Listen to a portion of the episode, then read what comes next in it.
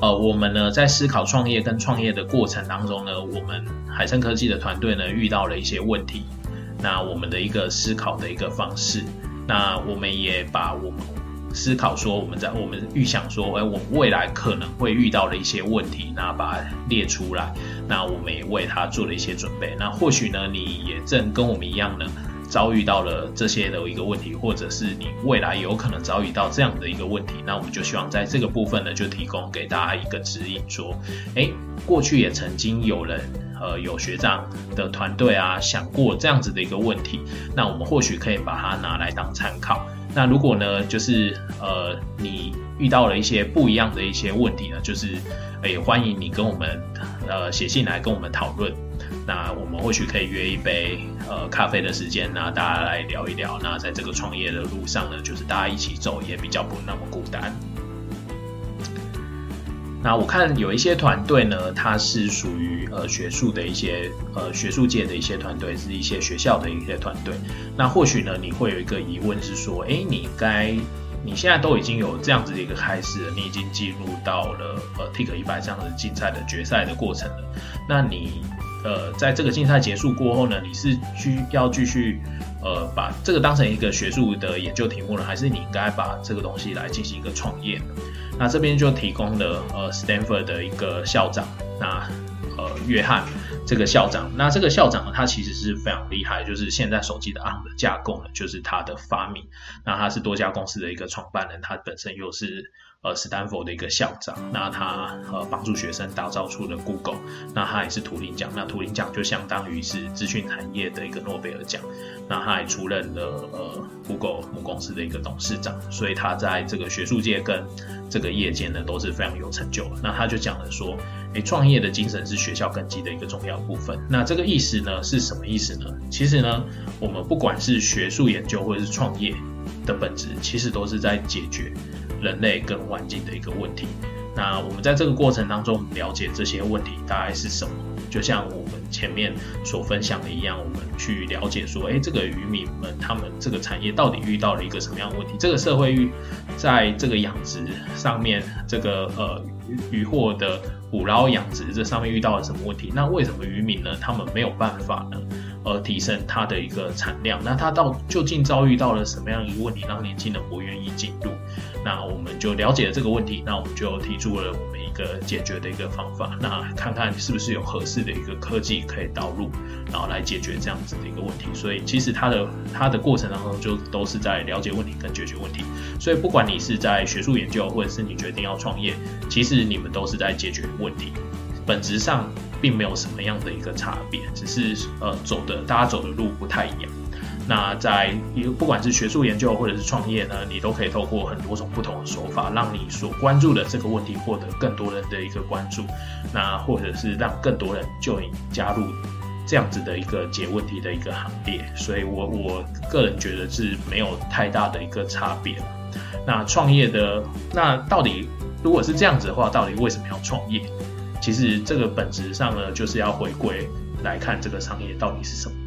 那商业呢，就是从一个技术开发到一个组织性提供服务的一个呃过程。那你的呃你在做学术研究的时候，你有可能是把 POC 做完了，那也验证说，哎，这个方法真的有可行。可是到要组织性的提供服务这件事情，就是要走到 POS 跟 POB 的部分，因为在呃前端的技术开发应用到后端的市场的时候，其实还有非常非常多的苦工要做。那你必须要把它变成更加的人性化，就是你开发一个非常好的 AI 的的技术，可是你要有一个很人性化的界面，非常好用的一个界面，然后呃大家习惯使用的界面，譬如说 Line 的界面。然后，譬如说，呃，Facebook、IG 的一个界面，然后，譬如说直播的一个界面那是这些都跟你原本的技术开发没有关系，而是你需要系统化的把它做出来。那系统化的做出来，就是走到 POS 的部分。那第三个要走到 POB 的部分，就是要组织化的提供服务。这个东西它必须要，它如果在一个伺服器上，那这个伺服器它可以 support 多少人同时使用这个？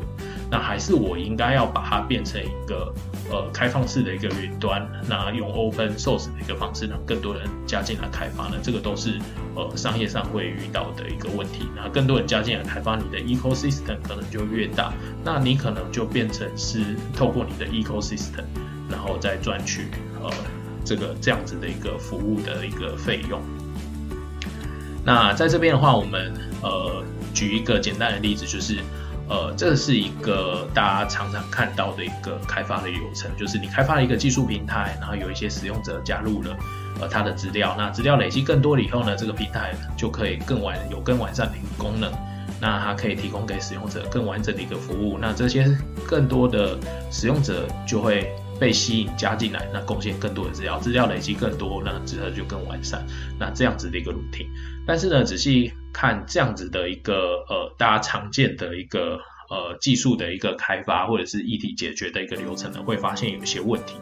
首先呢是呃这个平台这样子的一个平台呢，是不是一开始这个平台是不是真的有达到特客户真正的一个痛点？那这个痛点它是不是真的够痛？还是它其实？就是可有可无，它没有那么的痛，它只是觉得有困，但是它没有那么的痛，那他就不见得会想要使用这样子的一个平台。那第二个是一开始的使用者怎么来？那我们打算要付费购买使用者吗？还是我们就是呃一开始就是将这个使用者变成我们的合作伙伴？那呃给他一些呃小的优惠，让他可以开始使用这样子的平台。那如何面对竞争的急剧加速？因为当你开发出这样的一个平台的时候，对方看别人看到说，哎，觉得这个很棒，那可能就有很多人加进来，然后也开发出类似的平台。那如如何面对这个竞争的一个急剧加速？那这种鸡生蛋，蛋生鸡的问题呢？就是这个预期的呃因果呢，应该如何打破？你要更多的使用者累积更多的资料，才有办法让你的平台上的功能更加完善。那更加完善，你才有办法吸引更多的一个使用者来贡献更多的资料。那你到底要怎么开始？那你要从哪一点开始切入？那这边提供给大家一些建议是说，呃，有两种解决的方法。一种解决的方法是 top down。Top down 就是我做了一个平台，这个平台非常的完善，然后我再接着根据这个平台，然后去做每一个的案例，这样子可以做。但是它需要一个呃，它需要解决痛客户最痛的痛痛点，开始导入技术，就像是养好鱼的系统，养好鱼系统就是整理了非常十几个、二十个不同的问题，但是呢，我们归纳出最重要的点其实是看不到这一点，看不到就量不到。那也控不到，所以呢，一定要解决看得到这个最痛的点，而且这个最痛的点是所有的呃渔民都共通的一个痛点。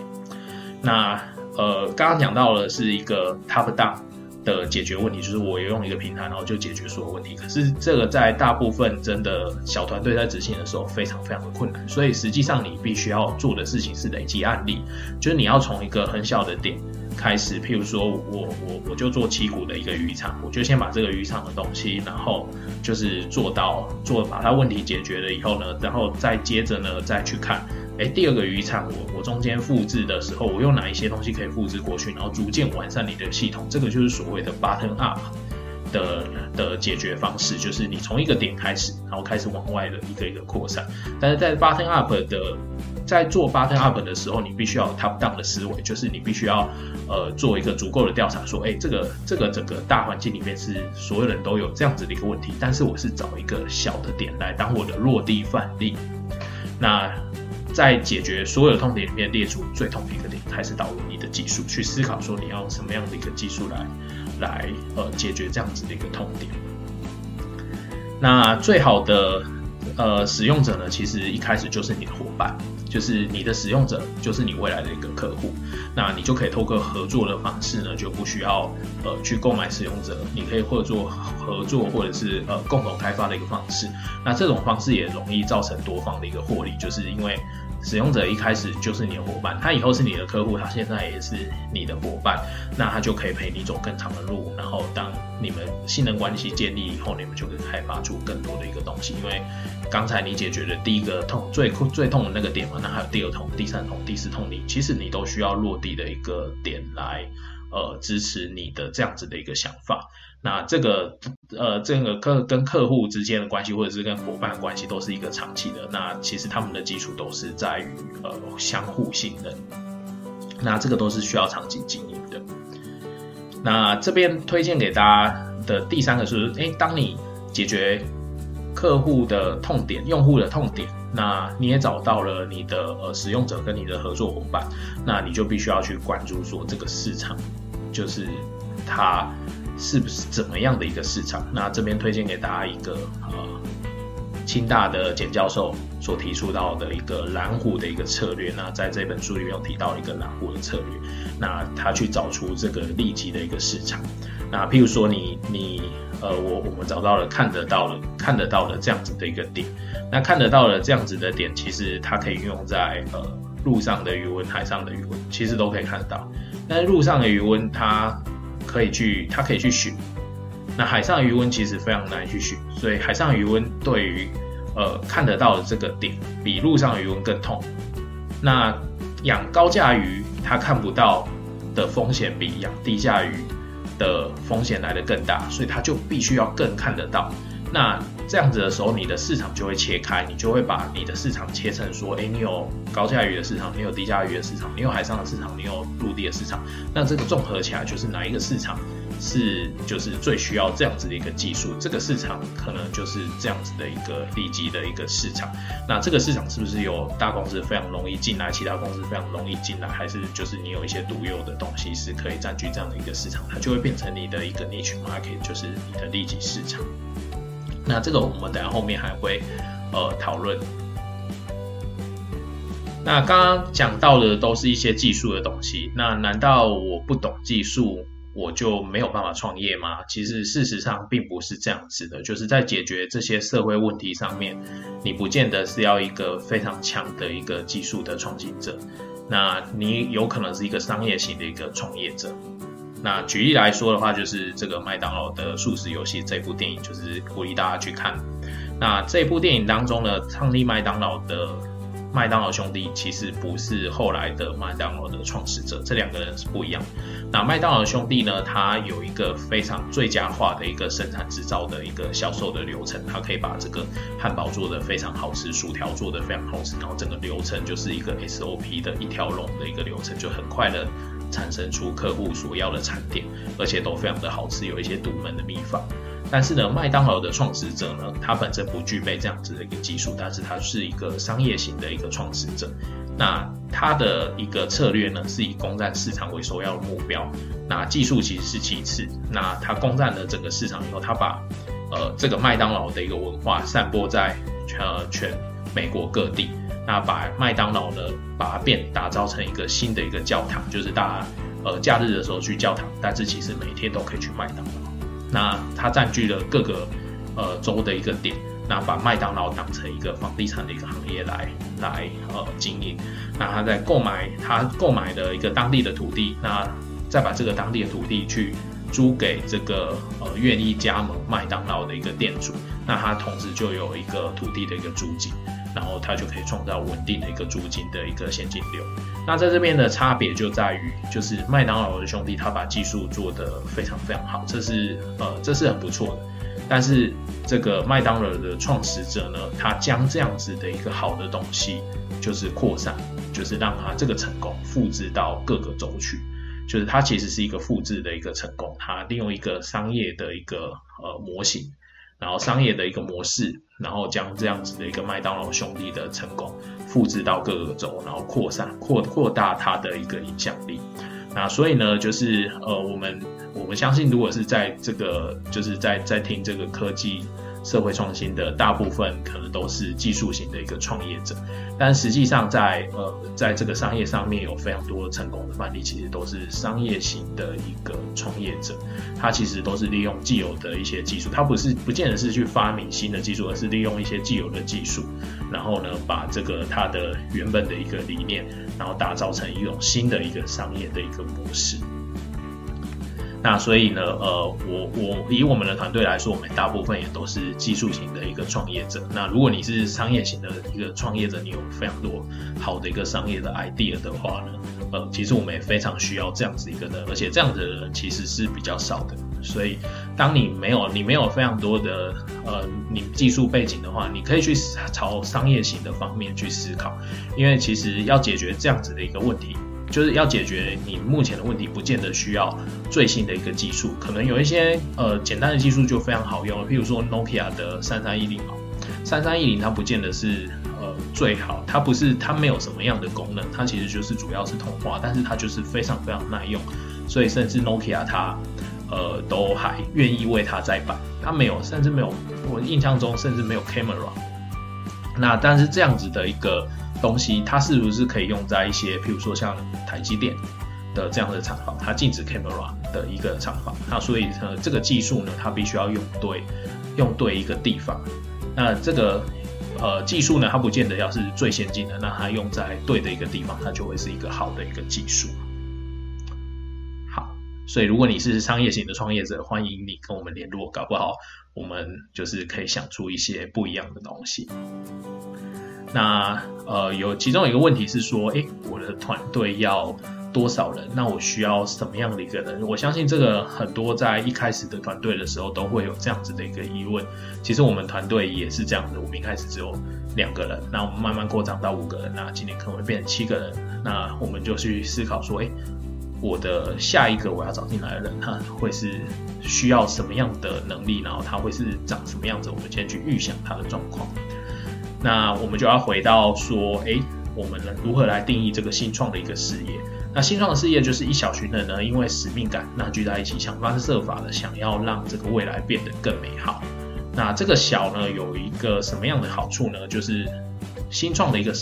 优势呢，其实就是新的思维，因为你要改变未来，你一定有一些新的想法，说，哎，他现在的做法就是没有非常好。他现在就是用这些传统的人工养殖方法，所以它的效率不好，然后它的风险很高，然后劳力需要很高。所以呢，我们想一个新的方法，然后来智慧的养殖，来帮助它辅助这样的养殖，让它变得更好。那创业小规模呢，它才会有一个思考的空间，因为太多人的时候，大家在思考一个问题的时候，其实非常难收敛。那小规模的时候，大家很容易的就是。呃，可以收敛你的一些想法，那这个对执行力也比较不会产生一些影响。再就是，如果你真的做错，就是传销好转身，就是你的决策很快，你不需要层层的、层层的 review 啊，去看你的呃这个决策到底是对还是错。等你就是检视完的话，可能过一个月、两个月，这个整个市场可能不见得就已经在。所以就是决策快，那有思考空间，而且新思维，这个就是小而美的一个好处。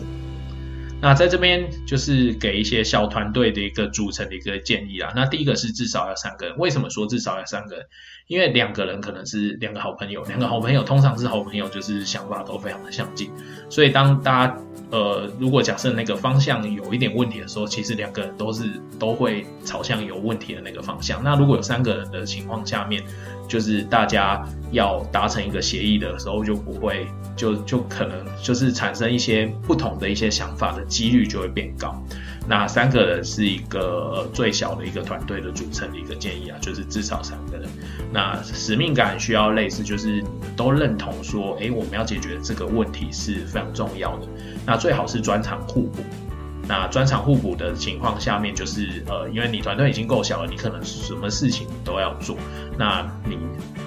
最好就是大家互补的情况下面，就是大家可以互相支援，那又可以呃会做对方不会做的事情，那彼此之间又会一点对方做的事情，那就是这个是最好的，就是专长可以互补，然后互相支援这样。那一定要是共识决策跟公民文化。所谓的共识决策，譬如说你要招第四个人好了，你先要找到第四个人，其实是需要这三个人全部同意的，而不是就是这三个人有一个是 CEO，而不是 CEO 同意就好了，而是这三个人大家一起讨论，一起讨论说，哎，这第四个人，这第五个人，他是。要进来变成我们的伙伴，那我们大家要一起跟他面试，那我们大家要一起来决定说，哎，我们是不是要选这个这样子的一个人？他必须要是一个公民文化，因为你们人就已经够少了，你不会希望说，呃，就是任何的改变就造成你们之间的纷争，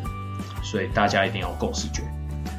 那方向呢需要正确，那方向正确就是说，哎，你们你们三你们三个人这样子的一个小团体呢？就是你们的资源其实非常有限，所以你不会希望说你的资源呢就是往一个错误的方向去。那你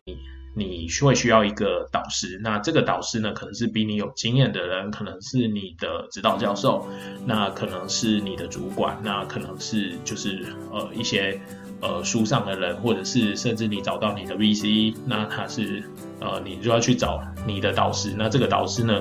他的视野比你多，所以呢，他就会给你一个比较正确的方方向。那这样子的方向就可以减少你团队资源的一个浪费。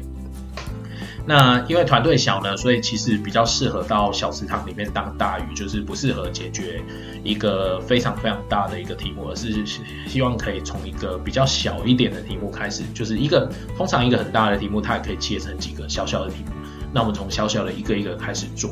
那在这个这个部分站稳了以后，我们再到下一个，然后再到下一个，这样子会比较容易成功，而且比较不容易，就是很快的就大家就不见了。那我们要寻找这个友谊的一个困境，就是你你你，当你的团队很小的时候呢，就是你会觉得啊，每天有做不完的事情，然后呃，每天就是呃有非常多就是你没有做过的事情，而且你。做不完的事情，那这个其实是一个有益的困境，就是你你你换一个方式想，你就会觉得说，哎，那我就是每天都学习我做没从来没有做过的事情，而且我要让我的效率变好，我才有办法做更多的事情，那才有办法解决我手上的所有的一个事情。那所以这个会苦在起跑点，那赢在终点那大家不要觉得这个是一个非常辛苦的事情，就是前面辛苦，后面就会慢慢的收成。那这边有两本书提供给大家，那一本是呃介绍给大家，一本是呃杀戮文化，杀戮文化这本，然后另外一本是呃以小胜大。那这些这两本书呢，都是在呃讲说一个团队组成。大概需要就是一个团队组成什么样的团队，它是一个比较有效率的。那我们要怎么以小小团队来胜大？那在譬如说像在《杀戮文化》这本书里面，他就提到了，呃，这个是一个呃方阵，一个。希腊的一个重重装甲的一个方阵，那你可以看到这个希腊的重装甲的方阵里面，它每个人就是他所持枪的角度不一样。那它周围的部分呢，还有就是轻轻骑兵跟短拿短剑的呃拿短剑的一个旁边的护卫队。那你可以发现说，他每个人都各司其职，而且呢，当任何一个任何一个人呢，就是呃，他离开离开这个团队的时候呢，他们彼此之间都可以互补，所以他就满足了给这个小团队的一个建议，就是他至少需要三个人，因为你最少最少需要一个人在中间，然后左边跟右边各一个人，这样才会变成一个团队，才有办法保护住你整个团队。那他使命感类似，他就是都是希望打打赢这样这场战争，他面对敌人是类似。那他的专长其实是互补的，你可以看到他的呃这个常见的一个角度。其实是不同的一个角度，那左边跟右边的一个拿短剑的是分别护住左跟右，所以他们要他们是互补的，他们的角度跟是共同抵御共同的敌人，但是整个角度是互补。那他们是一个共视觉跟公民的一个文化，就是希腊是公民文化，大家都知道，就是当你要打这场战争的时候，是需要大家共同表决。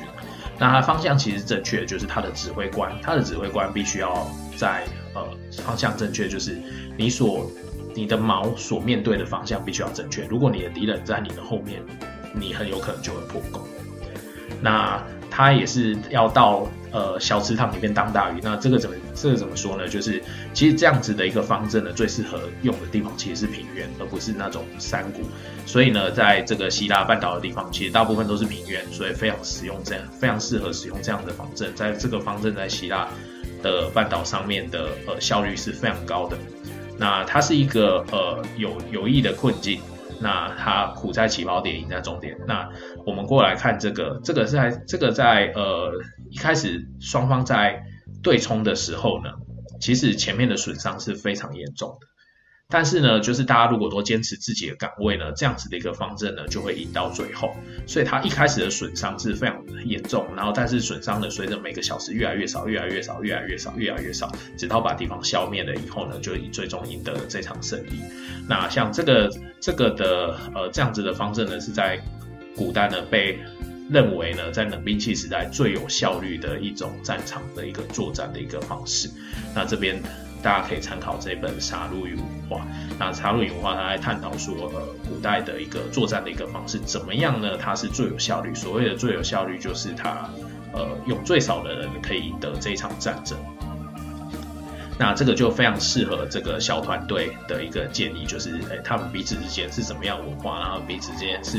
呃，在战场上，就是你你你创业顶失败了，你你都可能是破产，但是在战场上，你很有你基本上就是丧命。所以在这种这么呃困难的一个情况下面，他如何就是运用就是他的团队，然后去赢得这样的一场战争？那在这个呃罗马方阵或者是希腊方阵上面，最小的团队也都是至少要三个，一个前一个左边跟一个右边。那这边可以让大家参考。那以小胜大这一本书呢，它是在讲说呢，就是呃，虽然你团队非常的小，但是小不见得是一个劣势，小有时候都是一个优势。那他就举了呃大卫大卫战胜巨人格利亚的故事，那他就发现了，哎，这个大卫虽然看似是弱势，但是其实呢，就是他善用他这样子的一个弱势。然后呢，反而赢了巨人格利亚。那这个详细的内容就是，请大家可以去看一下这本书。那我要怎么呃选对一个？我我我要怎么就是观察说这个产业的成长，或者是检视这个团队的一个成长？就是坊间有非常多的一个呃说法。但是呢，我这边呢，呃，是从一个人均年产值的一个角度来观察一个产业的一个成长的一个状况，跟这个呃团队的一个成长的一个状况。那这个是大家可以拿来参考的。那举例来说呢，就是在这个台湾的电子业，假设我们看整个台湾的电子业去平均好了，平均每一个台湾电子业的从业人员呢，一年大约可以赚到八百万左右的一个呃收入。当然，这个中间有高有低啦。譬如说，像呃台积电好，台积电大约一个人大约可以赚到两千三百万左右。但是在有一些产业，一个人大约是一百万这样子的一个平均，大约是八百万。那我们在做这个智慧养殖的时候呢，我们就我们我们就来看一下，说，哎，智慧养殖，台湾电子业全部平均八百万，那智慧养殖做的最好就是挪威，挪威多少？我们就发现，挪威平均每一个人他的一年的年产值是两千四百万，而且他只养八十的鲑鱼跟二十的鳟鱼，那。这个在做一件什么事情呢？就是我们替自己找到一个导师。刚刚前面有提到说，呃，你就是你需要找一个导师。那我们就是把挪威的养殖业找到了，挪威养殖业这个来当成我们的导师。智慧养殖做的好是可以做到，就是甚至像我刚刚前面提到的，就是呃，连呃那个。呃，台积电大概是两千三百万左右，其实微软大约也是两千三百万，高通大约也是两千三百万左右，所以其实挪威的养殖业是跟他们差不多赚钱的。那有了这位导师以后呢，我们就要回过头来看看，哎，那我们现在到底在哪里？那我们就发现，哎，台湾的养殖业四十万，平均一个人一年大约是四十万。那这时候就有两种不同的思考方式了。那一种思考方式，哎，四十万到两千四百万，有很大的进步空间。我怎么样做，可能也四十也都很容易到四百吧。虽然没有办法到两千四，可是就是呃，就算没有射到呃太阳，可能也射到月亮啊。就是我应该很容易提升到两百万、四百万左右。那另外一种方式啊，那没救了，就是这个。四十四四十万的这个，人家只赚四十万，你根本就从他身上赚不到钱。这就是两种截然不同的一个思考方式。那当然，这两种都有它一定的道理啊，就看你是是一个你是怎么样的角度来看这件事情。那如果我要用我我这个这样子的一个人均年产值呢，就是我在这个例子上是来观察这个产业它的潜在的一个 potential 有多少。那我们目前在什么样的一个位置？那我们的老师他可以走到什么样的一个程度？那我们是不是可以像他这样子？那同样的这样子的一个方法呢，也可以拿来检视团队的一个成长。那当小团队的时候呢，其实你你很难有一个非常非常高的一个营业额，但是你可以来看看你的团队每年可以创造的产值是多少。那这个不见得是不见得是产值哦，有可能是每年可以服务的对象有没有增加。那我每年可以呃就是资助的物资有没有增加，或者是我我每年可以帮助的人有没有增加，都是可以拿这样子看，就是我平均每一个人我可以做到多少的事情。那如果要做经营公司的角度来看，可能还要再多看一些呃不同的的数字。那比如说像人均年产值啊，这个人均年产值我们刚刚有讲过嘛。那人均年产值是看的是呃这个业绩。那其实要存到公司里边的钱，那还是钱，所以你可能要看人均的年收入，就是你的真正的 revenue 是多少。那你每个月亏损多少？那你目前的现金呢还能够那支持你的团队活几个月？那你你手上有订单跟有捐款，那非常好。那他成立以后，对方答应要这个订单，要这个捐款以后，你多久可以收到这笔款项？那这个就会支持你的一个现金流。所以呢，就是初步来看的话，你可以使用每个人每个人他一年可以呃呃影响的影响的人，或者是影响的营业额来看看你的团队的一个成长。但是细节上的部分的话，你可能还要再看。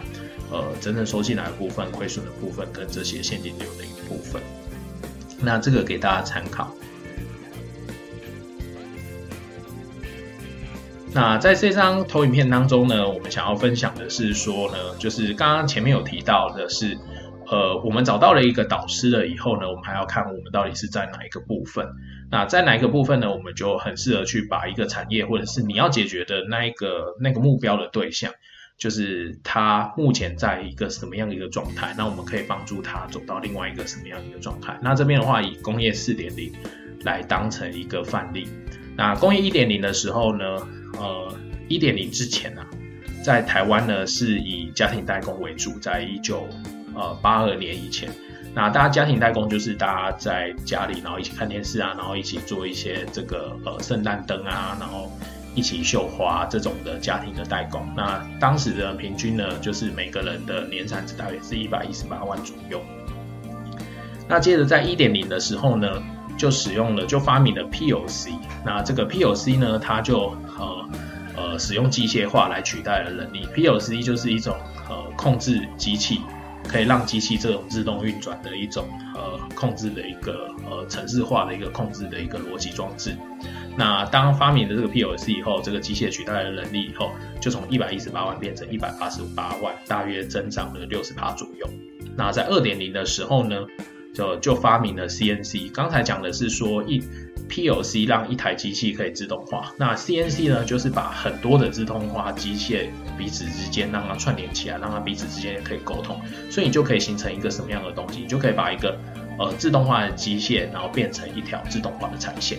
那这个产线呢，就造成了电气化跟可以规模化量产，那它增加了从一百八十八万增加到了两百八十四万的人均年产值。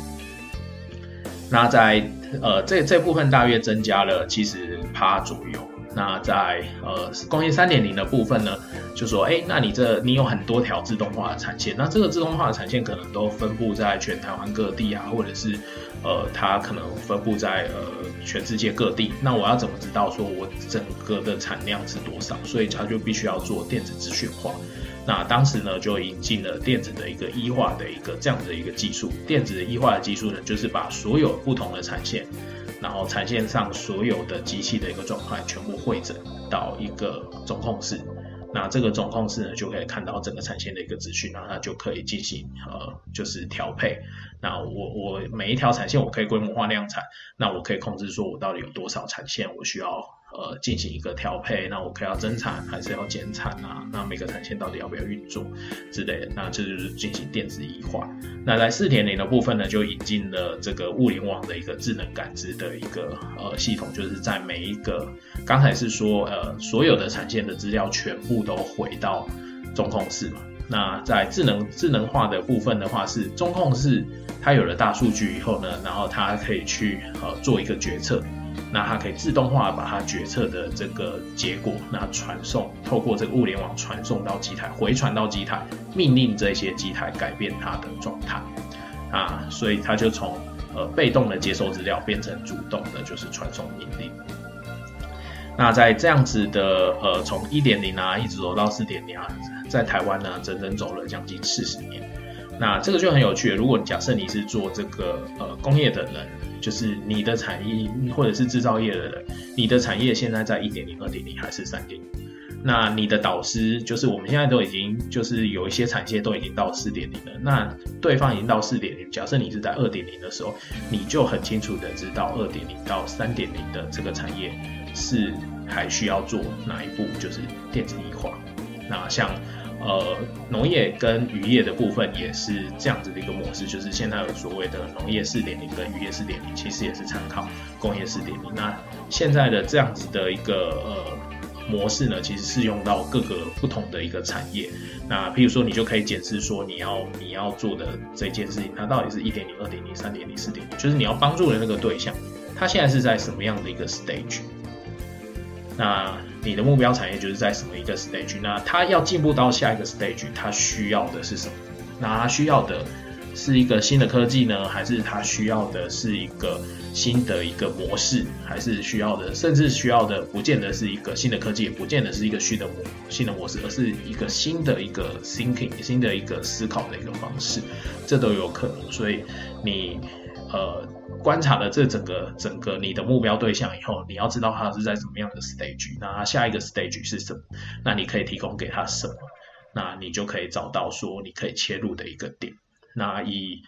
渔业来说的话，就是我们就会参考这个工业四点零的一个状况。那当然就是希望可以自动化、规模量产啊，然后一化，然后甚至走到这个智能化这样。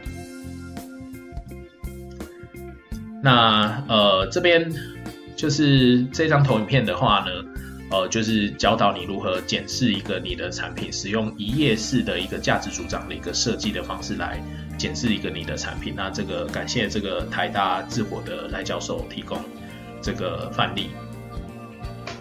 那在这一页的一个范例里面呢，我们是是以麦当劳为范例啊。那麦当劳它过去研究说，哎，呃。他其实想要做早餐店的生意。那他一开始想要做早餐店的生意的时候，他就去分析说，呃，这些早餐店的人啊，他大部分是开车、骑车的男性上班族，那会会想要说，哎，到处去去早餐店买早餐。但是他们遇到的问题呢，其实是。他们遇到问题其实不是说，哎，我买不到我要的早餐，或者是怎么样，而是遇到问题其实是大部分是停车。就是我要买早餐的时候，我要先停车，可是大家都要买早餐，然后根本就没有地方停车，所以我要花很久的时间要停车。那我要停车的时候，我就我就没有办法，就是我我就只能够那种就是在路边说，哎，就是呃，像譬如说在呃科学园区路边就早餐店，然后拎着一包，然后你你你就拿了就走。大概就只能够买这一种，所以他发现第一个问题是要解决的问题是，可不可以让他们快速的拿到餐点？那减少让他们根本就不要停车，我不要让他停车，我解决他停车的问题，就不用停车了，他直接可以拿着他的东西就走，那他这样就可以呢，快速的取得单点，而且上班不用迟到，所以他们就提提出了一个呃快速的一个购车的一个车道。那这个并不是我们现在在看到的那种独立店的那种有一个弯道的购物，而是它有一个快速的一个取餐的一个一个一个窗口。那这个窗口有可能是设置在他他们的店外，他不见得有那个车道，他可能是在店外，然后他就只可以直接拿给你。那这个就是呃麦当劳它的得来速跟别人最大的一个不一样的地方，那它也是一个创新。那在这边你可以看得到的是，它其实没有用什么样的一个技术，它只是改变了它的一个模式，改变了它的一个取餐的一个模式。那这个取餐的模式呢，就可以快速的替他们带来获获利。那甚至呢，他们站稳了一个早餐店的一个呃一个市场。那我们呢？呃，海盛的团队呢，同样呢，也利用这样子的一个价值主张，将我们前面所说的一个养好鱼的一个系统，然后套到这样子的一个价值主张里面。或许你也可以把你目前的产品，或者是你你想要做的产品，不见得有已经有做了，那来套到这样子的一个呃价值主张的一个设计的表当中，然后去看看说，哎，你这样你所提的这样子的一个想法，这样一个商业模式，这样子的一个新的一个流程，这样新的一个技术，是不是真的有竞争力？那这边是海参呃团队的养好鱼的一个系统，那我们想要让渔民看得到鱼虾的成长的状况，那量得到。它的成长状况，那控得到这个鱼虾的育成的一个状况。那我们的做法呢，是使用 IOT 的水下镜头来支援这个看得到，那使用 AI 呢来帮助量得到，那使用自动化的机具来呃达成这个控得到。那不同于传统的一个呃耗时耗力而且传承不易啊，那成呃风险很高的一个人工养殖的一个方式，那我们的方法呢可以降低养殖成本，系统化的养殖，那这个。可不但可以降低这个失败的一个风险，而且这样子的一个成功的一个模式是可以复制到不同的一个渔场的。那它也可以就是老将老一辈的经验传承复制给下一代的一个年轻人。那这个是我们想要做到而且独特的一个卖点。那或许你可以用这样子的一个价值主张设计来检视你一个你的产品。